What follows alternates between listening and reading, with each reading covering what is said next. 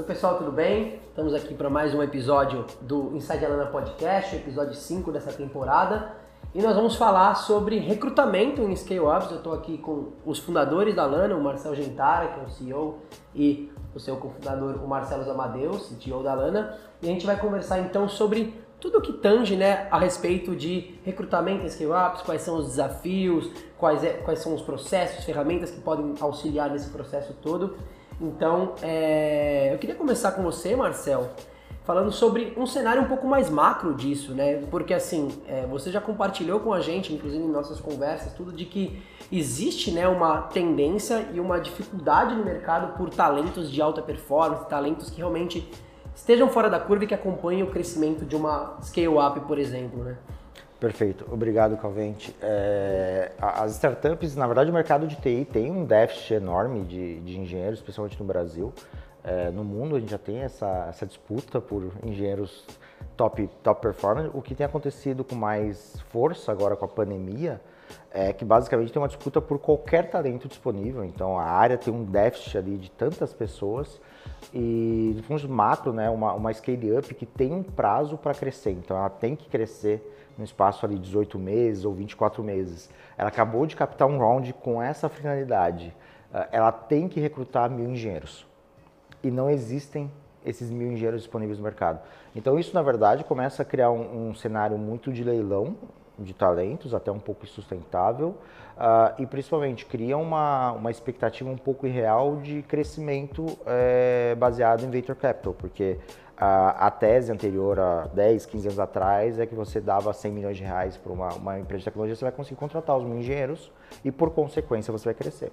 Se por acaso não tem os mil engenheiros disponíveis, ah, mesmo que você tenha o capital, e o capital está abundante nesse momento, é, por conta da taxa de juros. Ah, o Brasil agora está um pouco piorando a taxa de juros, mas nos últimos 10 anos tem melhorado bastante o investimento em startup graças ao cenário global, então tem muita abundância de capital.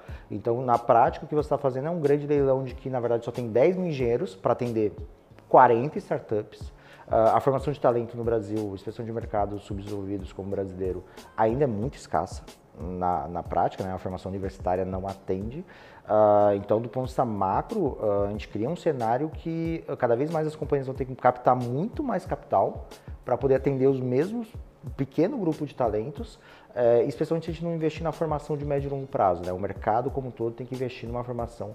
Acho que é um estudo agora eh, da CAT em Santa Catarina, que nós estamos aqui, eh, que tem um déficit, se não me engano, de 70 mil engenheiros ou 70 mil profissionais de TI só no estado de Santa Catarina, com vagas abertas é, para esse segmento. Né?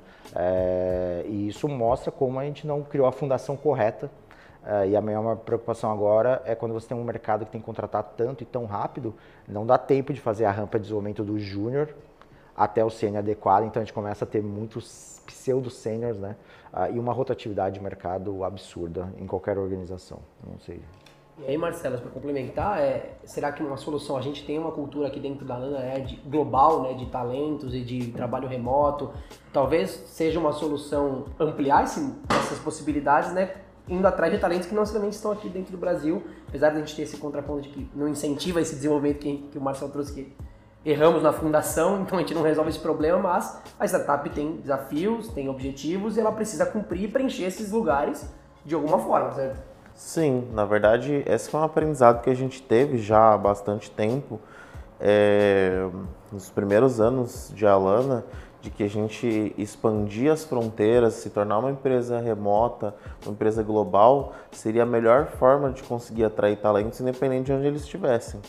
Então, esse foi um aprendizado que a gente teve já há muito tempo e que a gente cultiva até hoje. Eu acho que são muitas iniciativas que a gente tem em relação a isso, é, de de estudo, de capacitação, de atração de talentos, mas é difícil você balancear o quanto que sim, a gente tem que formar pessoas qualificadas, o mercado, a Alana, tem que ter, tem que ter essa formação. Mas as pessoas têm que querer ser formadas também, as pessoas também têm que querer estudar. Então, nossos é, internamente a gente faz, você sabe, estudos e, e, e, planos e consegue montar até um curso personalizado, mas as pessoas têm que querer. Então, a qualificação é, ao longo do tempo ela é cada vez mais indispensável. Eu diria até que você é, aprender um conjunto de tópicos para se profissionalizar há 10 anos atrás tinha uma importância tal. Hoje essa importância é muito maior, porque a competição é muito maior, porque é tudo muito mais difícil. Né? Então hoje você, antigamente você estava competindo com 100, hoje você compete com 100 mil. E aí é, é, tem esse, esse equilíbrio entre as empresas criarem projetos de qualificação e as pessoas terem interesse em se qualificar. Sim, sim. E aí o, o, o, ponto, né, vocês trouxeram, né, de que existe uma competitividade muito grande, existe uma demanda muito alta e, o Marcel citou os pseudo-sêniores, né, então o que que faz esse profissional, né, se qualificar além do preparo técnico, né, para se encaixar nesse perfil, por exemplo, dentro da Lana, que a gente tem, né, uma, uma, uma cultura de alta performance, de profissionais fora da curva, como é que a gente encaixa isso? Existe um perfil ideal, Marcel, de desse profissional técnico, desse engenheiro, ou até mesmo de outras áreas que para acompanhar essa demanda e esse crescimento né, de, da, das, das scale-ups? Perfeito. É, não tem muito segredo, né? Tem que estudar. É, é, é, é qualificação, mas até puxando um pouquinho o, o, gancho que o Marcelo citou da qualificação, né? Ah, é bem verdade que a competição hoje é muito maior, mas cria uma sensação de que para 1% né, de engenharia uh, tem emprego a qualquer momento, que é como se fosse um pleno emprego. Nem parece que o país tem 40, 50 milhões de pessoas fora do mercado de trabalho na prática, né? Então, na, em TI ou em Scale Up, especialmente o que acontece, né? Por isso que cria o pseudo sênior, é o pular de emprego a cada seis meses. Né? Na, na prática, isso está acontecendo, é, e na verdade eu não sou contra, tá? Eu pessoalmente é, vim de agência, a gente tem uma rotatividade elevada, mas tem uma questão que é pular de emprego, você está pulando sua remuneração a cada salto de seis meses.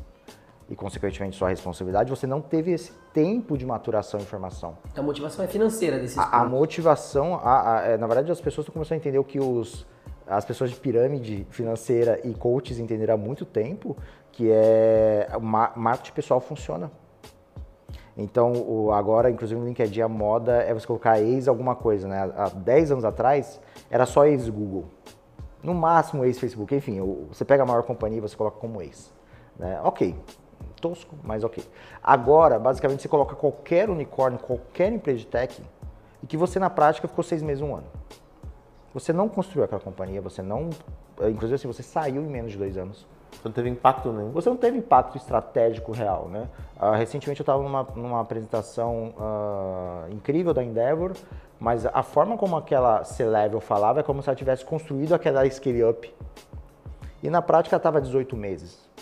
Então se ela sai hoje, desculpa, não é mérito dela aquele growth. Ela não teve tempo de amadurecer, construir o time. E uma vez construiu o time, ver os resultados. A gente está falando de um processo de dois, três, cinco anos. Né? O que eu tenho chegado bastante é que os profissionais entenderam que é uh, as empresas estão tão desesperadas, de certa forma, pelo talento, ou pelo pseudo-talento, que tem níveis, ela precisa preencher a vaga, que ela topa uh, ser mais agressiva financeiramente. Só que ao fazer isso, a próxima empresa também topa. E assim por diante. E a pessoa percebeu que, nossa, se eu ficar aqui seis meses, um ano, meu passe, como se eu fosse jogador de futebol, vale o dobro daqui a um ano. E não necessariamente, para ser bem honesto, você não teve o tempo técnico para amadurecer suas habilidades, seja elas de engenharia, seja de, da área de vendas, propriamente dizendo.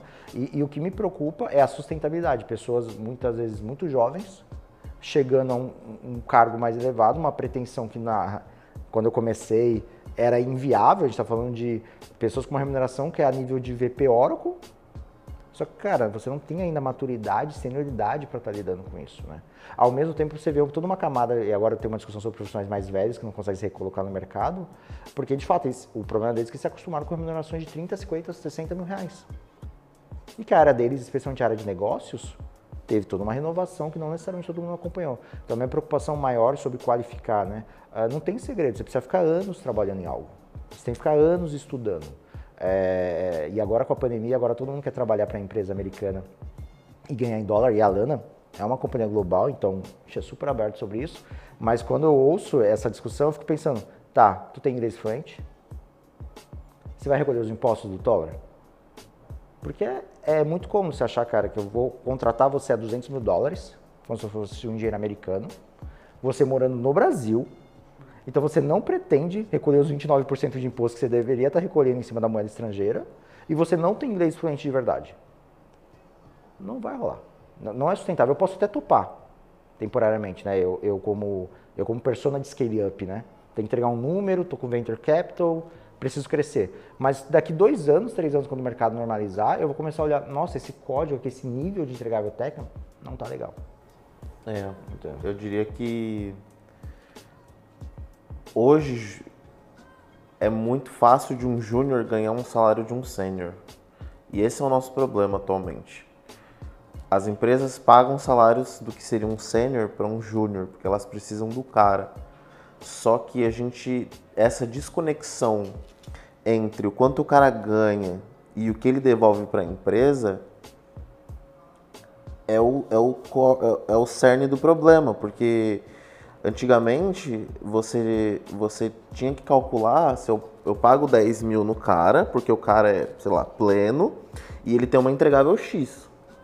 Agora o cara ainda é pleno, ele ainda tem entregável X, mas ele ganha 30 mil. Então, assim, essa diferença, ela é do que, exatamente? Essa, essa diferença, é totalmente artificial, criada por esse leilão.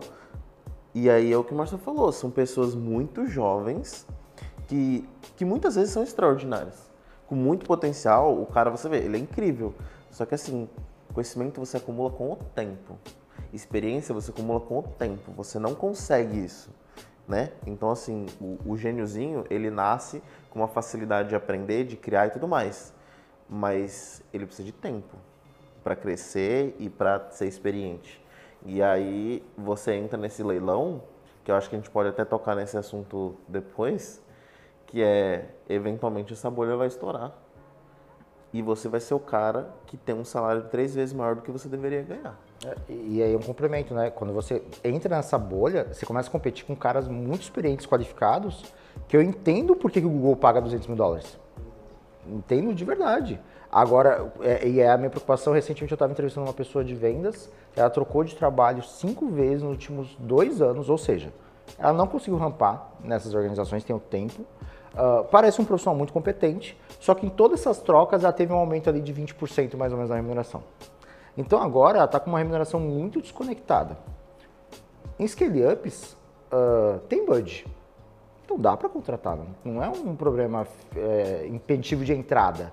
A minha preocupação maior é, cara, uh, daqui três, seis meses a gente vai bater o número. E aí você, na verdade, não fecha a conta. O ROI, né? O ROI, é o ROI da pessoa. E a gente tem que tomar um cuidado, uh, porque a, aí a gente começa a avaliar um, um cenário que eu enxergo bastante. É, a pessoa diz que, especialmente em scale-ups, né? Todas elas estão tentando criar uma coisa nova, normalmente. É, então você precisa aprender.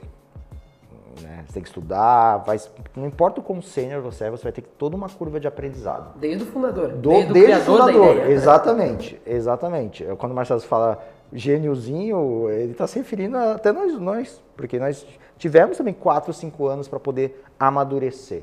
Nosso ego já era grande desde a fundação, que a diferença é que agora a gente entrega num patamar compatível. Então tem um tempo de maturidade de estudar, trabalhar consistentemente uma área específica durante cinco anos até chegar num patamar razoável. É, a, a, preocupação que bate é, de verdade com essa inflação, é, e a gente está falando de uma inflação, a gente tá, é, é, é livre mercado, demanda e oferta. O porém, quando você vai avaliar essas pessoas, você vê pessoas, por exemplo, que não conseguem ter um pensamento estratégico de verdade, elas, elas não são sênior. O sênior, né?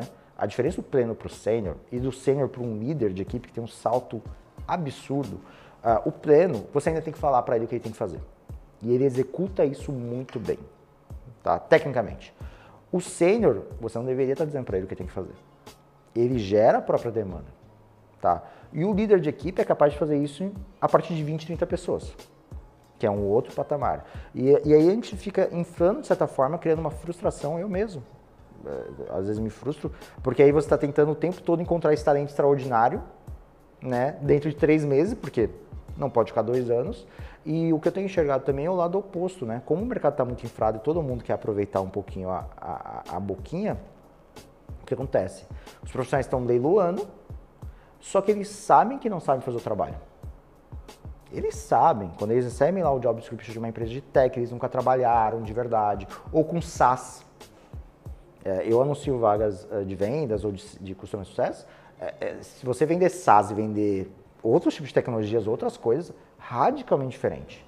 Até porque também tem pouco tempo de SaaS, né? Exatamente. Para as pessoas terem tido experiência. E né? especialmente no mercado brasileiro, né? É igual umas brincadeiras em tech, né? Ah, quero um engenheiro com 40 anos de experiência em Python. É, mas o, as pessoas tentam se vender dessa forma e aproveitam um pouquinho que o Venture Capital e a Scale-Up está disposta. E a gente também está vivendo um momento, por causa da pandemia, de rever os valores do próprio indivíduo, né? Os seres humanos cansaram de, de ser infelizes apenas trabalhando, que eram gerações anteriores, estão tentando encontrar um ponto de equilíbrio, só que ponto de equilíbrio, na minha visão, não é você trabalhar quatro dias na semana para ir para a praia os outros três dias. Né? E criar uma falsa sensação de produtividade. Né? Tem, tem um porém. Então, no nosso caso, por exemplo, eu acho super bacana as ideias de mais. A Alana não chicota de final de semana.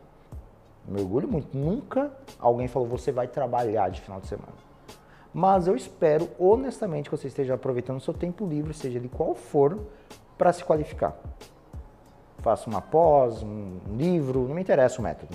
A gente está super aberto. Porque se você achar que você vai trabalhar apenas segunda a sexta, executando ali, muito provavelmente você não vai sair do outro lado dentro do time frame.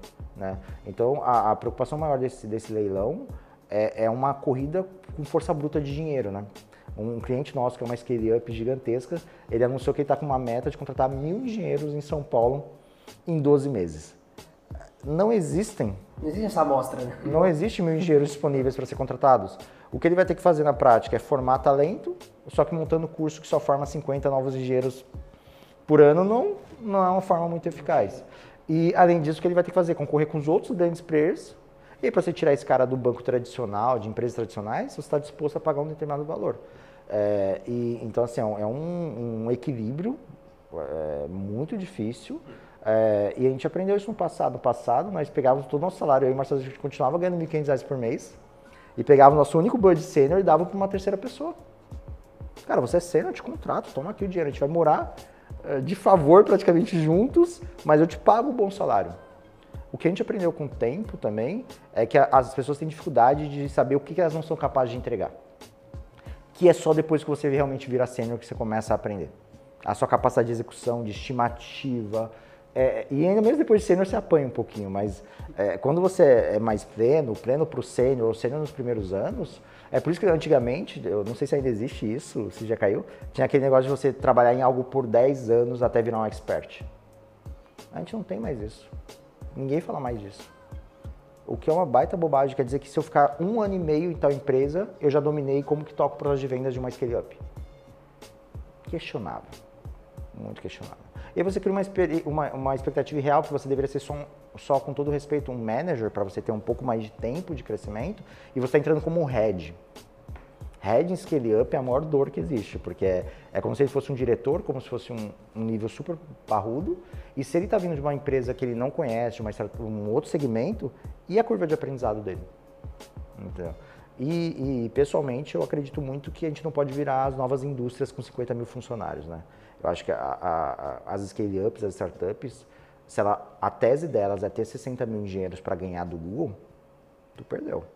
É, eu não, não, vejo em que cenário que isso dá certo, né? Porque a IBM, os grandes dinossauros, aí já tem 50, 100 mil funcionários.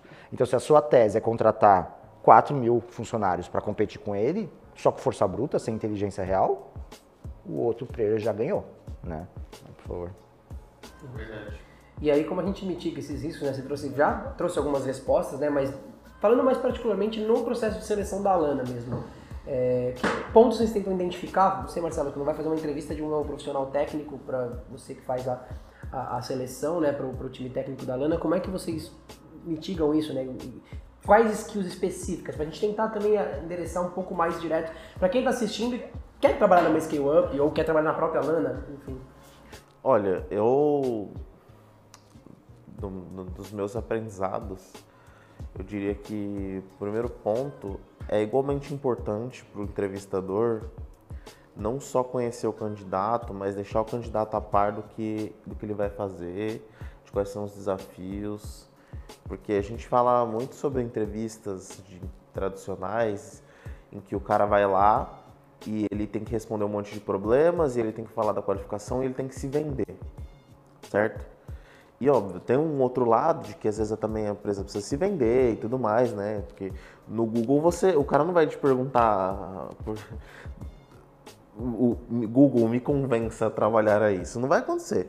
Mas normalmente, quando você não é o Google, você também tem esse lado. Mas é o que eu acho que não se fala e que é igualmente importante é você explicar para o cara pro, pra, ou para a pessoa que, tá, que você está entrevistando no que, que ela está se metendo, sabe?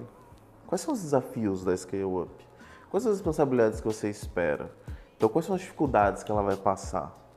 Até para prevenir rotatividade rápida também. Né? Exato. Então, você está contratando uma pessoa, você provavelmente já está pagando mais do que você pagaria antes. Provavelmente está pagando triplo para poder ter o talento, mas eu acho que a gente subestima muito o deixar claro o que, que é que ela vai fazer e por que, que outras pessoas antes dela não fizeram. Uma coisa que a gente tem muito forte na Lana é o que, que as pessoas que deram certo na Lana fazem e o que, que pessoas que não deram certo fizeram. Isso tudo faz parte da entrevista. Não, não é só do onboarding, porque no onboarding o cara já entrou. Isso tem que fazer, isso tem que ser antes do cara entrar, para ele poder entender e poder alinhar os objetivos dele com os objetivos da empresa. Que a gente conversou no outro episódio, né? De os seus objetivos estão alinhados aos objetivos da companhia. Exato. É um o cara está procurando um emprego, ele está procurando o quê? Um novo desafio? Ele está procurando mais dinheiro, ele está procurando estabilidade, ele está procurando o quê? E, e o que, que a gente vai ganhar em troca disso que, a gente, que ele está procurando? A gente vai dar o que ele. Primeiro, a gente vai dar o que ele está procurando? E se a gente for, o que, que a gente vai ganhar em troca? né? Então, ele quer um novo desafio. Todo mundo quer um novo desafio. Você entende o que é ganhar um novo desafio? Ganhar um novo desafio significa que você, um, não sabe de nada, você vai ter que aprender do zero. Dois, isso é difícil, é frustrante, você vai cometer erros, você tem que estar disposto a, a repensar sua estratégia, ser inteligente. Então, assim, desafios, a gente esquece o significado da palavra desafio, né? Ele não é, é algo prazeroso, essencialmente falando, sabe? Você, tipo assim, ah, eu amo desafios, então você é meio mais masoquista do que outra coisa, certo? Então, é, tem essa questão de, ah, eu, eu, eu gosto de resolver problemas. Eu acho que a gente, nós somos pessoas assim, a gente gosta de resolver problemas. E a gente sabe o custo emocional, físico, mental, espiritual de tudo isso. Aí o, o, cara tem que ser honesto. Então, tipo, ah, eu, eu quero então estabilidade. Beleza? Nossa, eu adoraria ouvir isso de um candidato. Eu quero estabilidade. Show. Você consegue então resolver esse problema para mim com a sua experiência ou com N razões? Eu vou te dar estabilidade, mas você vai me dar o quê? Porque essa transparência que a gente fomenta o máximo possível, ela é fundamental e ela começa na entrevista. Então a gente tenta ter essa transparência enorme de me fala o que você quer, eu vou te falar o que eu preciso. E a gente vai trabalhar juntos para que isso se alinhe. E aí eu acho que essa, essa é a parte mais fundamental da entrevista, que eu, antes de entrar na Lana, nunca fiz uma entrevista nesse nível. Mas você já contou a história, né, no, no, no episódio dos co-founders aqui, dentro do Inside Lana Podcast primeiro, de que foi assim que você abordou o Marcel, né? Foi tipo, eu saí daqui e eu quero construir algo com você. Você foi transparente com ele, falou, eu quero construir algo com você. É, é, é que só complementando, né? Sim. Nem todo mundo precisa ser tão radical Sim. quanto o Marcelo ou quanto eu. Claro que não. Porque senão você realmente é um empreendedor. Eu pessoalmente gosto de entrevistar empreendedores que estão no último estágio ali da startup, que não tracionam por algum motivo, e gosto de trazer para dentro de casa porque eu acho que é um perfil que dá mais match. Mas não tem problema a pessoa querer ou estabilidade, ou das 9 às 5, é, ou qualquer coisa desse tipo. Desde que seja muito transparente desde lá o processo seletivo, porque a scale up, diferente de uma startup muito early, né? O early early, tu não tem budget nenhum. Então a opção é, ou você vem com tapinha nas costas, ou você não vem porque não tem, não tem 4 mil reais, não tem 5 mil reais. Quando você tem um pouco de budget, porque você já está numa série A, numa série B, eu, eu, eu, tomo um cuidado que é, por exemplo, eu até tenho essa task agora, essa semana, que a gente vai criar um teto salarial aqui dentro. Porque eu não, não interessa, uh, existem certos tetos salariais. Recentemente eu entrevistei uma pessoa ex-Apple e eu comecei a perceber, nossa, minha remuneração está começando a chegar perto dela. Tem alguma coisa errada. Porque a Apple estava pagando aquele valor, por que, que eu, com uma, uma, uma scale-up de estágio Series A, tenho que estar tá chegando nesse patamar, e de fixo, não é variável, que é a minha maior preocupação. É, então, não é uma, uma questão do tipo, exemplo, recentemente entrevistei uma pessoa, ela falou, olha, já tive uma empresa, estou fechando a empresa. Eu pergunto muito, tá, o que, que você quer?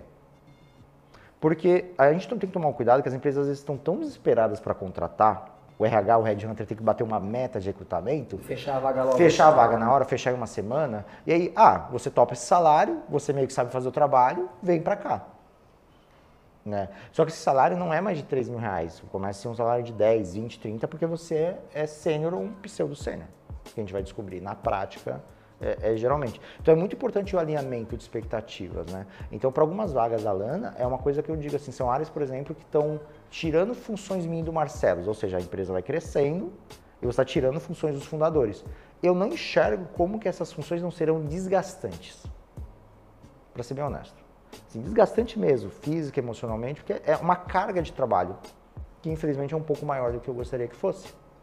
Então, se a pessoa me fala, não, Marcel, putz, eu estou no momento agora de sair da organização anterior, eu pergunto muito o motivo do que a pessoa está saindo da organização anterior.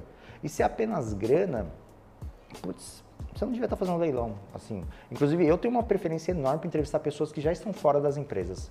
Eu evito recentemente, a gente abriu um processo seletivo numa empresa aqui de, de, desse espaço que a gente está na CAT. Uh, os três heads da empresa mandou currículo para a gente.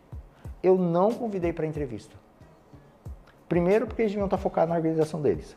Segundo, que é concorrente direto. Terceiro, que eu acho desrespeitoso uh, com o CEO, com o processo.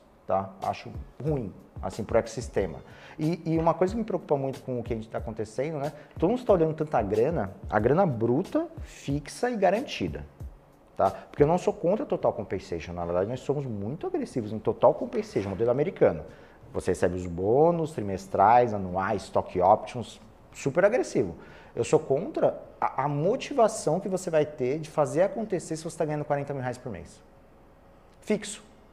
Não importa o que aconteça, cara, você está com a vida ganha. Se você está procurando estabilidade, esse valor te dá estabilidade e, portanto, você só vai trabalhar para preservar essa estabilidade. Você não vai quebrar as coisas, você não vai fazer o necessário para ir para o próximo patamar. Na verdade, se a organização começar a crescer e ir para o próximo patamar e isso ameaçar a sua estabilidade, você vai ficar frustrado ou até mesmo inconscientemente você vai lutar contra o crescimento. Então, o meu ponto aqui sobre, sobre essa questão do recrutamento ser transparente desde o processo seletivo, acho que o time geralmente avalia muito se a pessoa quer trabalhar na organização. Né? O que eu avalio bastante é, é se a pessoa está entendendo onde ela está, qual é o trabalho dela de verdade. Né? Ah, e a gente está esquecendo um pouquinho da palavra trabalho. Né? A gente está achando ainda que, putz, esses dias, por exemplo, uma Scale Up no nosso patamar acabou de anunciar quatro dias de trabalho semanais. Acho animal. Eu estou estudando isso há três anos. Tá? Quando a gente implementar isso, se implementar, vai ser para o quinto dia para estudo. Tá? Para estudo. Na verdade, hoje a gente já tem um pouco disso, né? A gente já disponibiliza qualquer hora do dia para você estudar conta como trabalho, não tem problema, mas eu realmente quero oficializar como um dia para você estudar, focar no seu mestrado, na pós, enfim, no que você estiver trabalhando é, livremente. Uh, essa startup está fazendo um negócio de felicidade no trabalho. A gente tem que tomar um cuidado só, o ser humano, ele é naturalmente problemático, cada um. As empresas não deveriam ser tão responsáveis assim pela felicidade individual do sujeito. A gente tem que criar ambientes seguros, não tóxicos, os mais uh, bacanas possíveis, mas ganhar na força bruta em grana e baixa cobrança não é saudável. É um desequilíbrio para o outro extremo. E um dia, o que vai acontecer é que essa pessoa vai ter uma carreira medíocre. Depois de 5, 10 anos, ela vai falar: Nossa, o mercado não quer mais me pagar 40 mil reais porque eu fiquei ruim? De certa forma, sim. Você nivelou por baixo, você sobreviveu, e agora você está. É muito parecido com o que aconteceu com os, os programadores indianos por conta da, da, Microsoft e os patterns dela lá na, lá na Índia especificamente. Não é que eles são ruins, é que durante um bom tempo algumas empresas como a Microsoft atenderam o mercado para ser controlado, nivelou o cara dentro daquela caixa e agora o, caixa, o cara não estudou as outras linguagens, outras formas de trabalhar e ele sofre, inclusive agora do preconceito, porque é histórico. Independente se ele melhorar isso, ele vai estar tá para sempre de certa forma, pelos próximos 20, 30 anos por causa desse problema. Então, eu, eu acho que às vezes o time de. Eu participo das entrevistas agora mais estratégicas da Lana, e as minhas entrevistas acabam durando duas, três horas, quase, porque é uma entrevista muito mais falando, cara, é isso que você vai ter que enfrentar. Porque até quando você vira uma scale-up, todo mundo quer trabalhar numa startup conceitualmente. Uma ideia cool, um ambiente formal, etc. A scale-up junto melhor dos mundos, quer te dar uma estrutura para você trabalhar. Então é óbvio que eu sei que você quer vir trabalhar com a gente. AI, uma scale-up uh, e o budget que a gente pode cobrir no mercado. Remoto. Remoto, programa de educação. A educação, a idioma. Tô chocado que você quer vir trabalhar com a gente. Entendeu? O que eu quero te mostrar, na verdade, é como eu penso, como o Marcelo pensa, o tipo de projeto que você vai atuar. E, por exemplo, se for uma venture nova, vamos supor que você está criando uma divisão aqui dentro. O tamanho do pepino que é isso, que é um trabalho mais de longo prazo, você não vai resolver em um mês, você vai resolver, putz, é uma coisa que eu digo muito de talento de verdade é que o talento se paga mesmo depois de dois, três, quatro anos. Se a pessoa vem, fica seis meses, um ano, não importa o quão boa ela é, e sai, deu prejuízo. O ROI é negativo. Tá? Porque você gastou um tempo de rampa nela e vice-versa, ela também gastou tempo de rampa em você. Só que é isso que a gente tem que tomar cuidado, que as pessoas não estão percebendo que esse pula-pula apenas por grana e não por conhecimento, eu não sou contra o pula-pula por conhecimento. Eu pessoalmente fiz muito isso, eu fiquei pulando bastante, mas eu topava o salário que tinha porque eu queria aprender sobre aquela indústria. Então eu não tava. Quando o Martini vira para mim e fala, Marcel, pode vir para cá. Eu não pergunto para ele qual era o salário. Eu falo, cara, que bom que você topou, deixa eu entrar, depois eu vou descobrir quanto que eu vou ganhar. Ah, é porque você tinha dinheiro escondido? Não, na verdade eu não tinha dinheiro. E é justamente por você não ter dinheiro que você não precisa se preocupar com isso, porque já é um problema que você tem na sua vida inteira. Já quando a gente entra no modelo de leilão e de scale up, que, o que eu, mais me choca, uh, e eu tenho conversado com outros CEOs sobre isso, uh, eu recebo em vaga da Lana mais de 400 currículos em menos de uma semana. Desses 400, tem umas 300 pessoas que eu não convido para entrevista, que são pessoas que, na minha visão, acabaram de começar um ciclo em outra organização, interrompeu o ciclo anterior da outra organização, né? E aí, me, e eu posso até entrevistar. E a primeira questão que eu pergunto para a pessoa é: tá, o que você está procurando? Porque assim, não é possível. Eu conheço o outro CEO lá da empresa que você trabalhou. E é melhor que eu, inclusive. Então, assim, se ele não atender suas expectativas, me explica quais são suas expectativas. Porque dependendo do que você quer, não adianta eu te entrevistar, porque não vai dar fit. Eu acho que o que a gente fala muito de fit cultural, toma um cuidado, porque o fit cultural que as empresas estão tentando colocar agora é, é, meio que um fit cultural do tipo, um equilíbrio ali, do tipo felicidade é, é, versus empresas tradicionais, né? E a gente está, de certa forma, virando uma indústria, uma scale, e as scale-ups estão tentando copiar o tradicional com aquisições, com contratação massificada, com ganhar em força bruta. Até uma provocação que eu fiz recentemente num, num happy hour, um júnior na Lana, que foi uh, demitido em dezembro, foi contratado em janeiro como sênior analista na Via Varejo. Eu estou bem certo que minha avaliação não estava errada. E eu trabalhei pessoalmente com a pessoa por cinco meses. Tá errado. Tipo, a avaliação tá errada. A pessoa tá errada? Não, não tá errada. A pessoa leilão, cara, você quer me pagar mais? Pessoa, só que assim, fundo de carreira e de ecossistema, isso é muito ruim. Entendeu? E isso me preocupa bastante. Uh, e eu acho que a gente tem que alinhar um pouco expectativas, senão a gente vai ter um, uma bolha, na, que é o que está acontecendo, e daqui dois, três anos todo mundo vai se arrepender amargamente. E tem essa linha tênue, né, de você pensar no recrutamento de, por exemplo, a cargos de liderança. Um cara já pronto, mas ao mesmo tempo enviesado e com esse que, que age nesse leilão, eu acho que aparentemente, quanto mais sênior, menos o cara quer aprender, né? Então. E aí na Scale Up ainda é 100% aprendizado. Só que como você analisa isso, Marcelo, por exemplo, tá bom, mas aí eu vou pegar um cara que é um, um pouco menos sênior. Só que a Scale Up tem necessidade de acelerada de resolver aquele problema. Você está contratando a pessoa para resolver um problema que é importante. Então, como é que é essa linha tênue? Porque você tem que trazer uma pessoa que é quase sênior para você desenvolver ela internamente por um tempo, só que não necessariamente a Scale Up tem esse tempo para esperar. Isso. Só que quando você traz o cara pronto, ele não está pronto para aquilo. É, sim, é difícil. Sim, tem, né? tem, é, tem esse desafio de, de trazer o, o super sênior que supostamente vai resolver e às vezes não resolve porque o super sênior não está disposto a aprender, ele acha que ele já sabe fazer. E aí a gente entra nos pontos de o quanto que as empresas são diferentes versus o quanto elas são iguais, né? Ou você trazer o cara, como você disse, quase sênior e desenvolver ele, é que aí tem, toca num ponto que a gente sempre acreditou, na Alana que algumas coisas elas são importantes e sempre vão ser importantes, então não importa quanto tempo leva. Tem toda a pressão, investidores, whatever, mas o cara certo na direção certa é o que a gente precisa. E aí, infelizmente, se levar mais tempo, a gente vai se foder, vai arranjar um jeito, vai arranjar mais funding, mas o cara certo na direção certa é o melhor, é o melhor, é o melhor cenário. E outra coisa também que a gente pega muito nessas coisas é o cara pula de um lugar para o outro, ele não aprendeu nada, ele agora ele é júnior, mas ele tem salário de sênior. Aí, tá bom, na parte não tech eu não sei como funciona, mas na parte tech a gente usa, por exemplo, o HackerRank para fazer testes é, práticos de conhecimento de código. Aí o cara chega, ele é sênior, ele é isso, ele é aquilo, e aí ele zera no teste. Então assim, você não é sênior porra nenhuma. Você, você recebe 30 mil reais porque alguém estava muito desesperado.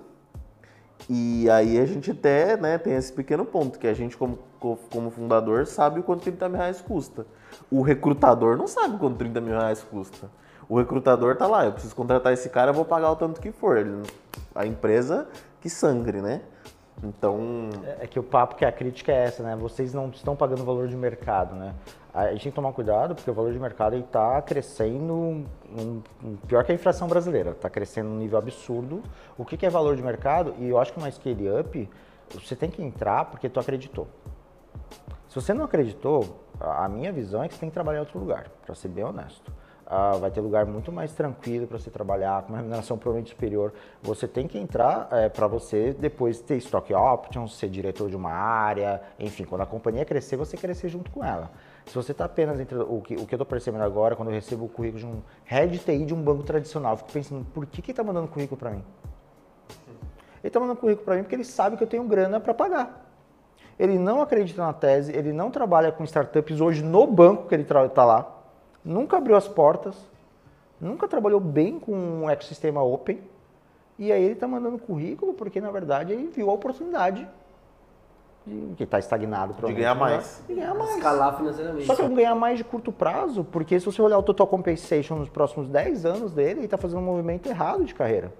Porque ele vai patinar e alguém, o mercado uma hora se ajusta. O que, que a gente entende de livre mercado é isso. Uma hora, oferta e demanda, ela volta a se equilibrar. Não é possível que o preço da gasolina vai custar para sempre 10 reais. Uma hora ela acaba normalizando, assim como o dólar, assim como qualquer coisa seja livre mercado. Então é muito parecido com o que está acontecendo hoje, né? O que está acontecendo. E aí o que me preocupa um pouquinho, teve um rapaz que, que eu entrevistei e falou, não, e eu gostei da honestidade dele. Eu falei, nossa, mas você saiu de tal organização em um ano e 10 meses, estava entregando uma boa performance. Por que, que você... E essa organização cresceu muito em seguida e ele saiu bem antes desse crescimento. Aí eu falei, tá, porque, cara, e aí? Aí ele falou, nossa, não, me arrependi muito de ter saído. Eu saí porque eu achei que eu já tinha que ter sido promovido, não fui. Eu saí cinco meses depois, eles captaram um round, todo mundo cresceu e eu fui para outra organização e me arrependi muito. Então tem, tem, um ponto que a gente, eu acho que pessoas um pouco mais jovens, uh, pessoas ansiosas, não acho que a questão seja jovem, que não sabem fazer um trabalho mais de médio e longo prazo, é muito mais cômodo você ficar pulando. E, e, isso acontece, por exemplo, aí falando um pouco de não tech, né? Esquecer um pouco tech, falar de não tech com vendas. Vendas, isso acontece todos os dias. É o head de vendas da empresa A que não bate a meta dessa empresa A, vai para a empresa B, não bate a meta, para a empresa C e fica usando o growth dessa empresa como todo como portfólio. Né? Que CEO hoje que está satisfeito com o time de growth de verdade? De verdade, assim, bate o pé e fala. Você tem uma rotatividade enorme nas áreas não tech. Então, e uma rotatividade, de novo, uh, espontânea, não é que a pessoa está sendo demitida. A pessoa está saindo porque ela tem essa questão, ah, vou levar a carteira, vou levar o growth, e aí na próxima organização também não funciona. Né? Então a gente tem que tomar um cuidado, porque é curioso, esse movimento já acontecia em não tech, em vendas, em áreas mais tradicionais de relacionamento, especialmente no Brasil há muito tempo, e agora acontecia em engenharia global, os top talentos, antes da pandemia, agora acontece em qualquer nível hierárquico. A gente está falando de pessoas muito júnior em área de gestão de projetos, com uma remuneração que eu falo, cara, mesmo que você faça seu trabalho, você vai ganhar 40 mil reais então quando você for pleno? Como, como que eu trago você? Como que justifica? E tem até um ponto de equilíbrio, né? Porque às vezes eu vou conversar com um acionista nosso, um nosso investidor, uh, e eu digo, galera, eu, na verdade eu não tenho nada contra remunerações elevadas. Super. Eu, eu na verdade, a gente só que equilibrar o total compensation.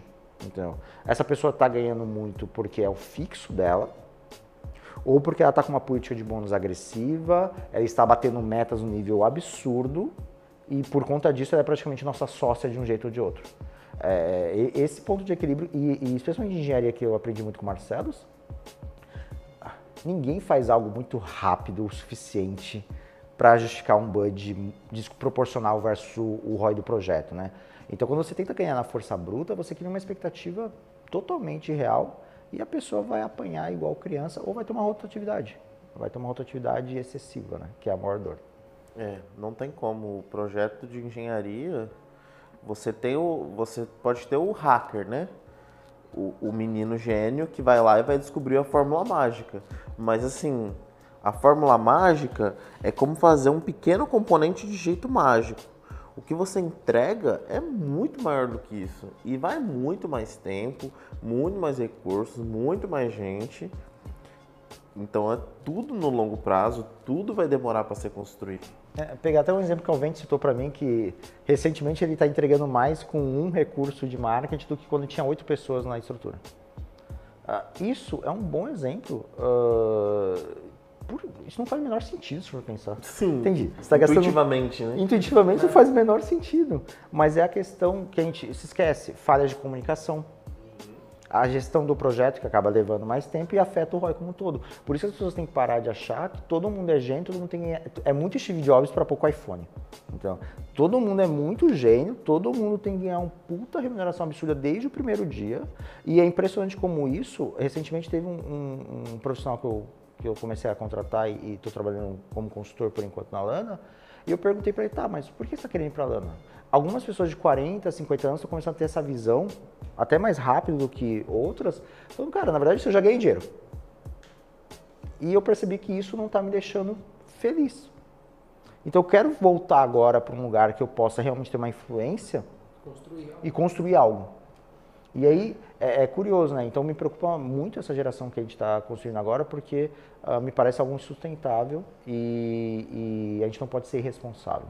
É, a minha maior preocupação de fato é, é, é a gente conseguir criar um, um ponto de equilíbrio, né? É, a Alana, né? A gente paga pós-graduação, mestrado, isso tem um custo. Se isso não entra na tua conta, é porque provavelmente você não tem fit com a gente. Então, porque você meio que pensou em algo educação, não é algo tão fundamental. E na Lana, por exemplo, é algo exigido, não é opcional. Você vai ter que estudar. Então é um desafio grande essa, essa questão de é, demanda por contratação excessiva versus uh, você não fingir que está entregando um número com mil funcionários. Né? Eu acho que a gente não pode. A gente está parando de acreditar que as startups são criadas por dois, três pessoas e é isso que faz ela dar resultado ao longo dos anos. A gente está realmente acreditando que é só então a gente comprar três empresas, contratar mil engenheiros que vai entregar o resultado. Se é isso de fato, é só um jogo de dinheiro. E se for um jogo de dinheiro, as grandes corporações já ganharam e ele é. já perdeu. Sim, e aí tem, entra um pouco daquilo que a gente estava falando mais cedo também, de você trouxe o exemplo, né, de com mais pessoas o desempenho era pior. Entra um pouco na questão da fragmentação de responsabilidade também. Fica, às vezes, vários projetos que são vários filhos com muitos donos que, na verdade, ninguém é o dono daquele projeto e você acaba é, tendo erros de comunicação, mais pessoas envolvidas, etc. Cara, acho que a gente conseguiu passar por bastante pontos, né? Tanto para os recrutadores e tanto também para quem tem a ambição de trabalhar numa scale-up e, e, e, comprar esse desafio, né? Como o Marcelo falou que comprar desafio é meio questionável, mas querer construir algo de fato relevante. É, queria agradecer vocês pelo papo, né? Mais uma vez. A gente vai encerrar nossa temporada, então, com esse episódio do, do Alana Podcast e compartilhe aí com seus contatos, com os profissionais ao seu redor e também siga a Lana dentro dos canais das redes sociais, estamos no Instagram, no LinkedIn, no Facebook e no YouTube. Obrigado, até a próxima temporada do Estádio Alana Podcast. Obrigado, Marcelo. Obrigado, Marcelo. Obrigado.